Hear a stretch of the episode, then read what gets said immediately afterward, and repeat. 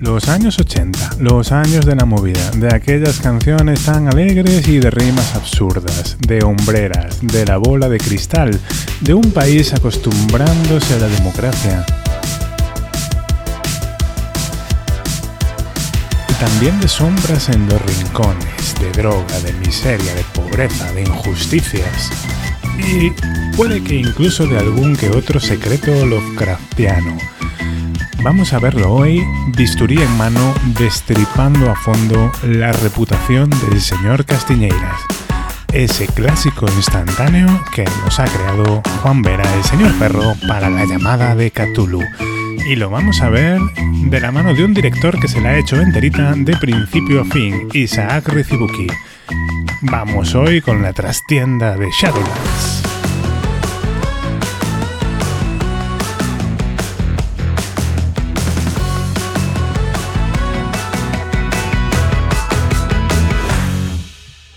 Muy buenas, bienvenidas, bienvenidos a otro capítulo de la trastienda de Shadowlands y en esta ocasión emitimos directamente desde el año 1986. Lo habéis pedido y a veces os hacemos caso. Hoy vamos a hablar de la reputación del señor Castiñeira. Y para eso me he traído por aquí a, Isaac, Isaac Recibuki. ¿Qué tal, Isaac? ¿Cómo estás?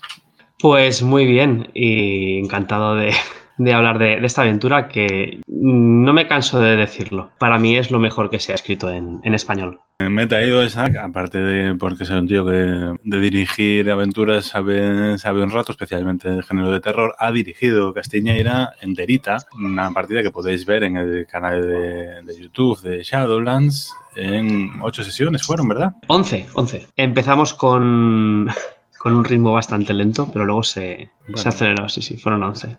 Vamos a presentarlo debidamente. Es una campaña escrita por Juan Vera, alias El Perro, para la llamada de Cthulhu y está ambientada en el año 1986 en Madrid, en plena movida, primeros años de la democracia, la resaca del franquismo todavía muy presente en, en la sociedad y un grupo de investigadores, bueno, un tanto desahuciados que tienen que proteger, como nos cuenta el título, ¿no? la reputación de, del señor Castiñeira. Vamos a empezar hablando un poquito, sin spoilers, sin destripes de esta campaña, mm. para picaros un poco la curiosidad y a partir del momento del aviso la vamos a, contar toda, ¿vale? la, vamos a hacer polvo. Quien la quiera jugar tendrá que, que cortar a partir de ahí ¿Cuál es tu, valoración de esta campaña, Isaac? ¿Cómo, qué, sabor de boca te ha, dejado? Para mí esta campaña fue algo que me vino un poco así como de rebote. Yo conocía algunas de las, de las aventuras de Señor Perro, de Juan Vera, y me pilló en un momento un poco personal que no, no estaba muy puesto en tema de preventas y estas cosas, y entonces me la propusieron dirigir y cuando empecé a leerla, eh, ¿sabes cuando empiezas a leer una novela que te encanta? Pues empecé a leer esta aventura y me pasó, me pasó lo mismo. O sea, estaba leyéndola y ya les estaba diciendo a los jugadores, ¿qué aventurón tengo aquí? No es, no es épica, no es combatir mucho ni de enfrentarse a un gran mal. No, es este tipo de aventuras que se va cociendo a, a fuego lento, donde ves que todos ocultan algo, tienen algún, algún secreto y hasta los propios personajes tienen sus, sus miserias. Entonces eh, es como muy realista y te hace ver muy hacia adentro de, todas las personas y luego sobre todo el, el, retratarnos a esta época que a todos nos... Todos los que la vivimos nos trae algo a la memoria, ya sea la vivimos de una manera o de otra, pero seguro que algo especial nos dejó en el recuerdo. Recordemos, han jugado eh, Dani Solsona, Manuel Geme y Miki Pacheco. Pero fue, fue, algo, fue algo espectacular. Además, los, los elegí yo porque dije es que. o, me eligieron ellos a mí, no lo sé muy bien cómo fue, pero era una, era una mesa con la que disfrutaba, había disfrutado con ellos ya mucho y sabía que, vamos, iban a, a responder al 100% y se metieron muchísimo. Es una aventura que empieza cuando estos tres personajes, tres pregenerados, es importante jugar con los pregenerados porque están muy engarzados en la aventura, ¿verdad? Sí que es cierto que al final te da como unas directrices para mm, poderla jugar con cuatro personajes. Te explica un poco cómo, si quieres utilizar otro tipo de personajes, cómo puedes engarzarlos en la historia, pero sí que es cierto que la gran mayoría de los PNJs y, los pregenerados tienen una historia previa. Entonces, es yo recomendaría jugar con los pregenerados siempre. Son además, bueno, de personalidades marcadas, ¿no? Tenemos a Jesús Carrasco, el zorro, ahora mismo es un periodista, es el mítico periódico de sucesos de la época del caso, pero antes había sido un comisario de la Brigada Político-Social, de la Policía Política del Franquismo, con un pasado, bueno... No, no, no, no sé, llegó a ser comisario, bueno, sé que, sé, que fue, alguien fue alguien importante. No sé si comisario, importante, pero, claro. Con, con, cargo, sí. Y otro ex policía, Roberto López, el niño, con que expulsado del cuerpo con algunos problemillas de adicción, también muy propio de la mm. época, y Alberto Temprado, alias el Rubio, ¿no? Es un... Es un kinky. es, un, kinky, es un kinky. No es, no es tan junky como kinky. Mm. Es, es mm. más este desarrapado, sin, sin arraigos y se conoce todos los trapicheos, pero se mueve como una lagartija y consigue que casi nada le salpique.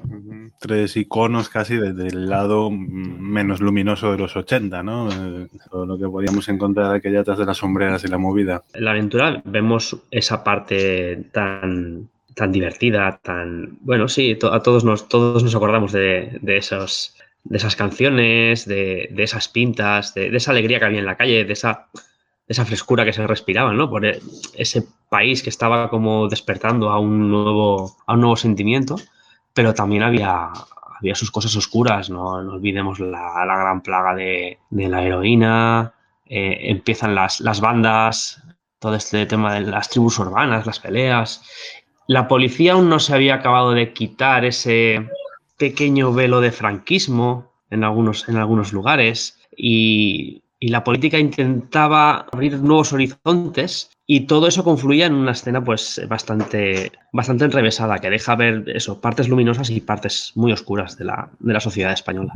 En casos que estos tres tipos pues reciben una oferta para investigar un asunto que relaciona con la familia de, de este señor Castiñeira, ¿no? que es un, un empresario del sector de la, de la joyería, bastante es un, es, un, es un magnate y es una familia muy conocida, es un apellido conocido.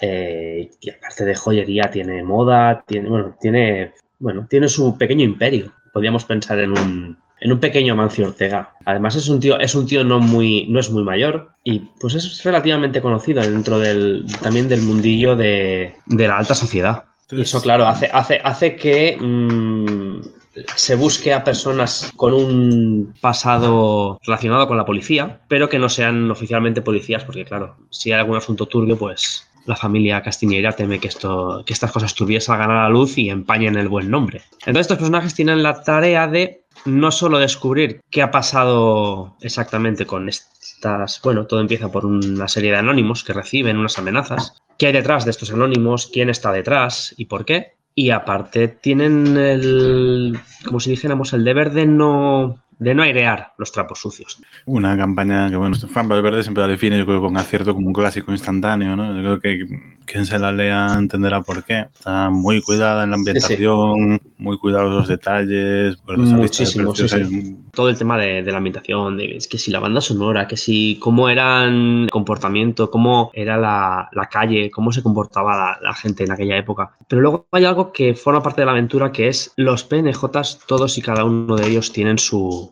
su perfil muy bien definido. Te salgan por donde te salgan los jugadores, tú sabes cada PNJ cómo va a reaccionar. Porque todos tienen su agenda muy definida. ¿Qué han hecho? ¿Dónde están? ¿Y por qué están haciendo lo que hacen? Sí, efectivamente. En ese sentido es una aventura que siempre te da herramientas para adaptarte, ¿no? No, no tiene sus escenas definidas, pero bueno, bien al darte cara, tan cara esa agenda de los PNJs, cualquier línea de acción de los personajes principales, pues la puedes encajar, puedes darle, no sé, se siente como muy, como muy viva, ¿no? Como bien, bien pensada, como estar de verdad dentro de una peli de género negro.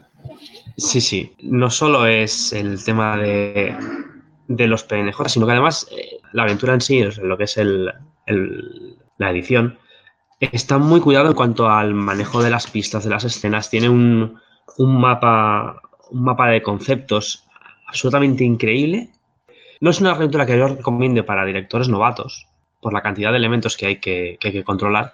Pero si ya tienes algo de experiencia, creo que está muy bien, muy bien definido todo para que no te pierdas en cuanto a un buen cronograma, un buen flujo de, de los acontecimientos, de las pistas, de las escenas. Ya por terminar la parte sin spoilers, yo diría, estaréis preguntando, ¿y la llamada de Cthulhu dónde empieza? Bueno, la aventura tiene su componente sobrenatural, igual mucho más leve, por lo menos en los dos primeros tercios de lo habitual, una aventura de la llamada. Al final sí, sí tiene su peso, aunque no es descabellado dirigirla como eh, un caso mundano, ¿no? Sí, de hecho te lo, te lo permite, la aventura te permite jugarla como algo que tiene un componente sobrenatural, como cuentas, bastante, bastante suave y que solamente se deja entrever casi al final de la aventura, o puedes jugarla como un caso totalmente de cine negro y que no, y que no aporta nada, nada Lovecraftiano, por decirlo así. Que bueno, tiene, comentaremos después, ¿no? Ya, la sutil conexión literaria de la aventura. Hmm. Yo creo que a partir de aquí levantaría la barrera. ¿Tienes algo más que añadir antes de sacar el bisturí del destripe? Pues creo que no, porque si se me escapa algo, igual la, igual la lío. Eh, no, solamente quería comentar que cuando estuve dirigiendo la, aventura, eh, sí que es cierto que yo desde las primeras fases quise introducir algún leve componente que diera la impresión de que había algo sobrenatural en ello. Claro, como se estaba dirigiendo en el canal de, Shadowlands, estaba la preventa en marcha y tal. Quería que ese toquecillo de, terror o de no saber qué está pasando estuviera ahí. Eh, me, ayudó, me ayudó Juan Vera a, llevar un poquito esto. Que bueno, me estuvo, me estuvo siguiendo toda la aventura, me estuvo prestando su apoyo y desde aquí se lo quiero agradecer. Pero sí que es cierto que eh, la mayoría de partidas, yo creo que el componente sobrenatural aparece, aparece casi al final de ajustes al dial también hablaremos ahora, pero ahora sí, a partir de aquí, alerta spoiler, ¿vale? ¿Quieres jugar esta aventura hasta el próximo programa? Y si no, si quieres algún consejillo para dirigir o compartir experiencia, aquí nos vemos. Vamos a hacer esa, esa valoración completa, ¿no?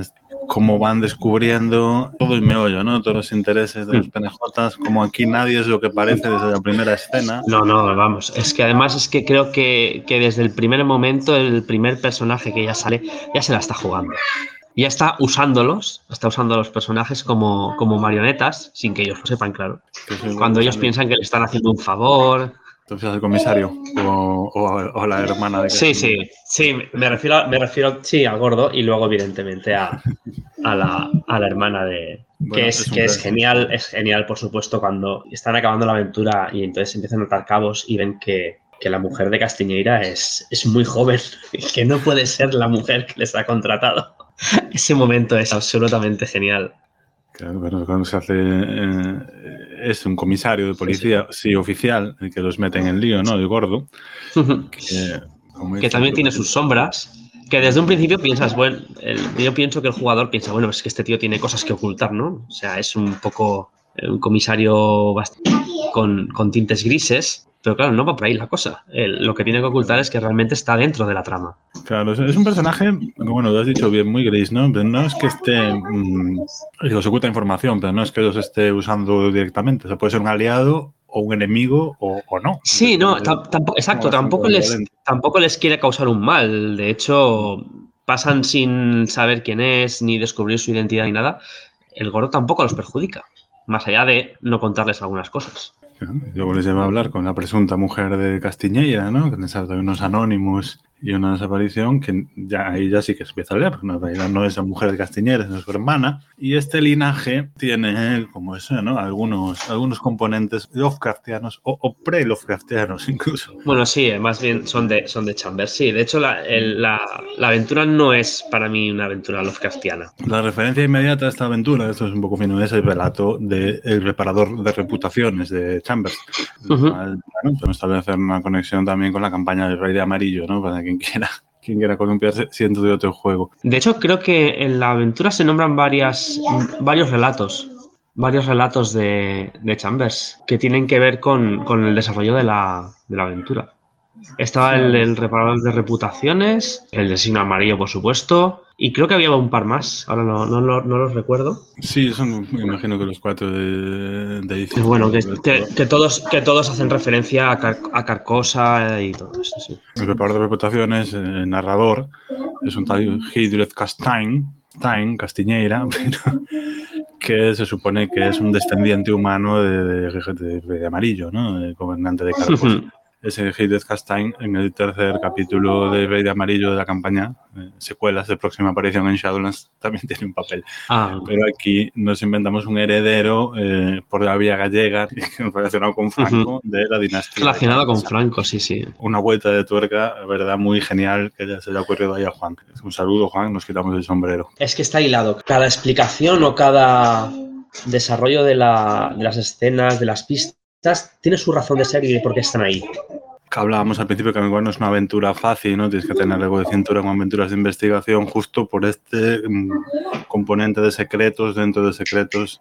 ¿Cómo, cómo te resultó a ti dirigirla eso de difícil? O, porque yo, claro, viendo la partida, eh. las revelaciones van entrando muy bien y a los jugadores se les queda una cara de susto en los mm. momentos adecuados, pero como director, ¿cómo lo llevaste? Lo llevé, lo llevé con, con mucho entusiasmo creo que no tenía problema en que me... Muchas veces te pasa, ¿no? Que dices, ostras, si me tiran por aquí o, si esto no lo tengo bien preparado. Eh, no, estaba, no estaba tan pendiente de ese tipo de cosas porque me había empapado también de la aventura, me lo había leído también y, y me había hecho mis, mis hojitas y tal. Todos los PNJs, todas las escenas estaban en mi cabeza ya. Yo tenía un programa, o sea, yo había visto la película de Castiñeira en mi cabeza, por decirlo así. Yo había visto todo lo que pasa hasta que empieza la aventura en mi cabeza lo había visto. Cada objeto, cada pista, cada cosa, lo tenía controlado, no en el aspecto de saberlo de memoria, ni, pero sí que estaba preparado para reaccionar ante, ante los jugadores. Y me entusiasmaba, o sea, y a veces estaba deseando que se acabara una escena o que encontraran tal pista para verles la cara. Es una revelación detrás de otras de, pero, pero esto como, entonces todo lo que hemos estado haciendo es, un continuo, es en plan de, nos han estado tomando, pero, pero yo pensaba que esto era así. Les está viendo esa cara todo el rato. ¿Cuál dirías que ha sido tu momento favorito en ese sentido? Tengo dos. Pues, eh.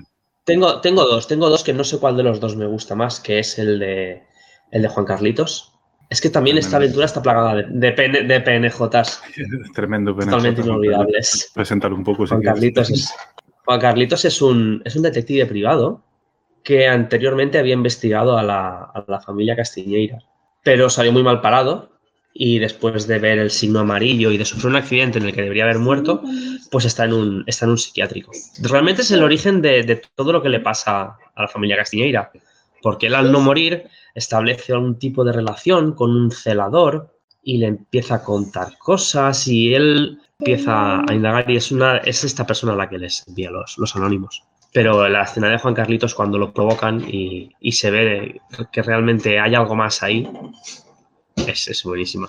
También tiene algo muy bueno esta aventura. Si la juegas con personas que no conocen la obra de Chambers o, de, o del círculo de, Lovecraft, cuando oyen hablar del signo amarillo no tienen ni idea.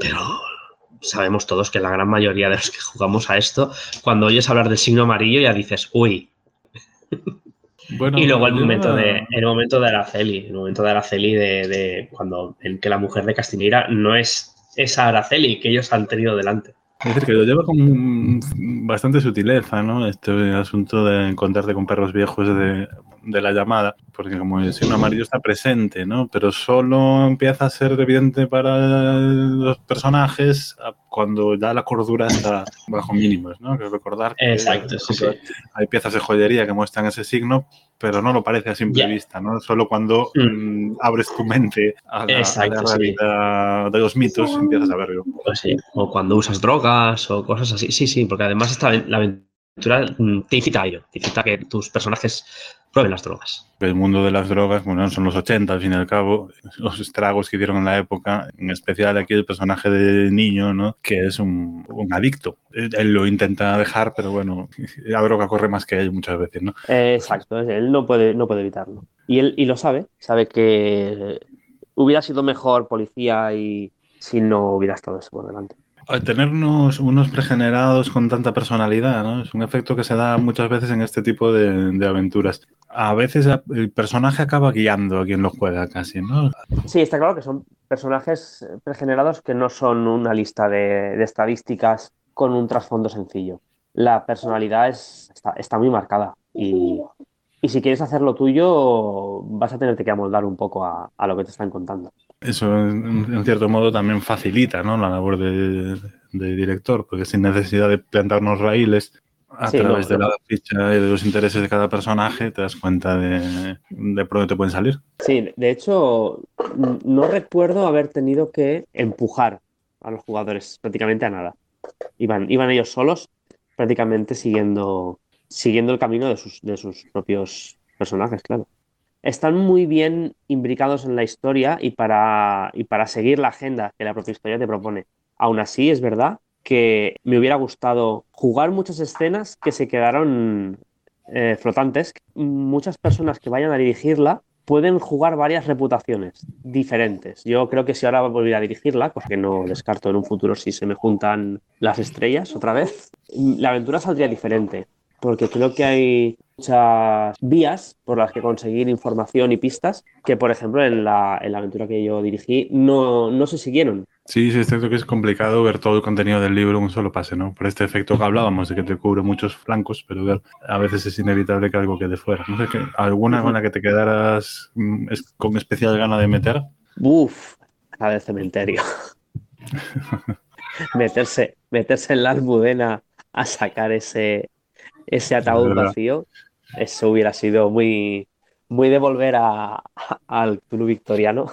es verdad, es verdad que la dirigí poco tiempo después de haber hecho una visita a Madrid. Claro, recordaba el, todo el tema de la almudena y tal, y digo, ¿cómo, cómo sería esto en hace años? No, me imagino que, claro, y estuve buscando fotos de cómo era el Madrid en aquella época. Y hmm. te, imaginas el estar allí. Y, es una escena que me hubiera gustado mucho haber, haber dirigido. Pero bueno, hubiera sido, hubiera sido 25 sesiones y no, no puede ser. La aventura es una estupenda guía de, Madrid también, ¿no? Quien conozca mi ciudad sí. viva allí tiene un plus. Pues eso, va a varios lugares, ¿no? Mm. Eh, pues no sé, el mítico bar este, el Penta, o mm. la, esquina famosa de Cartera Suez, varios lugares de referencia de la ciudad. Entiendo que también es una aventura que se puede trasladar perfectamente a otra, a otra ciudad. Lo que pasa es que esta aventura lleva un trabajo muy, muy extenso sobre la ambientación y la, y la propia ciudad. Tendría que documentarte mucho para trasladarlo a otra ciudad, pero bueno. Eh, Dan, Mr. Fantástico, por cierto, ha colaborado en el libro también, en el diseño gráfico. Ha estado dirigiendo. sí, el, diagrama de, flujo creo que es suyo. Él ha estado dirigiendo en la cuenca minera de Asturias. Oh. algunos de ustedes holandeses de allá, no sé si han llegado a terminar o no, pero algo me han, me han contado. Bueno, por suerte sí podemos ver otros ejemplos de esta, de esta campaña ¿no? en, en YouTube. por ejemplo, otro Tristán Oberón o Churros y Dragons, ya tienen dirigida más o menos todos en, en siete, ocho sesiones. Una versión más, más larga y con esta de drama la tenéis en el canal de Profa de Química también, dirigida por José Calmujo. Y, y estoy pendiente de ver, porque esta me encantaría verla, la que dirige el propio Juan Vera en Mansalva de Mansalva, sí, que, además hicieron luego una charla post partida cuando acabaron todas las sesiones, destripándola totalmente, hablando con el autor. Estoy pendiente de acabar una, de escuchar una partida que tengo y me pongo con esta, pero ya. Hicieron una recientemente, además, que bueno, merece mucho la pena, ¿no? Podemos dar aquí también una, una pequeña cara B por este lado. Y em, en tu caso, no sé si has cambiado algún elemento, ¿no? ajustes que hayas tenido que hacer. Ya has dicho al principio que has subido un, par de grados a ideas de lo sobrenatural. ¿Alguna, ¿Alguna salida de pata de banco que hayas tenido que adaptarte o algún cambio que hayas metido? Mm, realmente, aparte, aparte de eso, no metí mucho. Lo que sí que intenté evitar fue el tema de el combate por el combate, aunque se puede prestar bastante al hecho de que quieras soltar poseídos cuando empecé a dirigirla y de la manera que estaban llevándolo mis jugadores, pensé que no era el tipo de el tipo de partida, porque no es una campaña, es una aventura larga, y no era el tipo de partida que ellos buscaban. Entonces dije, mm, pues vamos a obviar bastante el combate y vayamos a la, investigación, a lo que realmente pasaría. Es decir, no, aunque en la aventura hay claves para hacerlo un poco más pulp, por decirlo así, creo que además creo que quedó, quedó bastante bien en, en, la mesa, porque era lo que, lo que buscaban. Y no, no tenía que ajustar mucho, la verdad. Está todo muy bien contemplado para que no tengas que buscar artificios ni, ni sacarte algo de la manga porque digas, ostras, esto no lo tengo. Mm. Y en cuanto a adaptarla, sí que es verdad que pensé en adaptarla a, una, a, otra ciudad, pero cuando vi el trabajo que había de documentación en, todo Madrid, dije, no, voy a hacer el mismo trabajo para, la aventura. Es, es, una, es un trabajo que no, no me daba tiempo más que nada. ¿Algún consejo para quien quiera lanzarse a dirigirla? ¿Alguna pista extra que te puedas dar para facilitar el trabajo? Si no habéis dirigido, no es una aventura para lanzarse, pero una vez hayáis dirigido unas pocas aventuras y os gusta la investigación, Creo que esta es una muy buena aventura que te lleva muy bien de la mano en cuanto a que tienes todos los frentes cubiertos. Es difícil que los jugadores vayan por algún sitio que no esté contemplado. De hecho, me parece que es porque Juan Vera la, jugó varias veces y la fue haciendo cada vez más grande. Creo que la primera vez que la jugaron les duró tres, sesiones o una cosa así. Se puede encontrar en iVoox como una protoversión, ¿no? Jugó con el grupo de legendarios que recordar. Efectivamente. Son cuatro sesiones y está bien, muy bien como arqueología también, si queréis comparar con lo que al final ha salido publicado. La aventura fue creciendo y cubriéndolo todo. Entonces, si has dirigido ya y quieres dirigir una aventura un poco más larga, más, más compleja, me parece que es, que es una buena aventura para empezar. Y no tengas miedo de, empaparte de los PNJs y hacer los tuyos porque tienes, tienes su agenda, haz los tuyos. No, no, no, tienes que tener una serie de escenas ya hechas, porque los PNJs te las van a dar. Muy bien, yo creo que nos ha quedado ya un, buen repasito. Como ves, me gusta que estos programas te dejan un poquito con ganas de más y quien quiera meterse más a fondo en la piscina de Castiñeira, pues enviamos al canal de la Mansalva a completar con esa charla. Pero algún, algún añadido más antes de despedirnos, Isaac. Vale, bueno, lo que hemos comentado de que se puede jugar como un caso de cine negro en el que, en el que Rubén es solamente un pobre loco al que su hermana ha estado manipulando o puedes, o puedes jugar realmente con el, con el rey de amarillo, que es algo que estaría muy chulo hacer. Es decir, coger a una serie de jugadores versados en la llamada, empiezas a, y cuando ya empiezan a ver lo del signo amarillo y todo esto, es como un True Detective, ¿no? Que termina y dices, estaban todos tumbados y aquí realmente me lo he estado creyendo yo creo que es una, muy buena aventura para jugar también con la, con la cabeza de, la gente que, tenga el culo pelado de, matar profundos y cosas así. Mira, es cierto que ese barniz True Detective le puede, le puede quedar muy bien el tono amarillo de la aventura.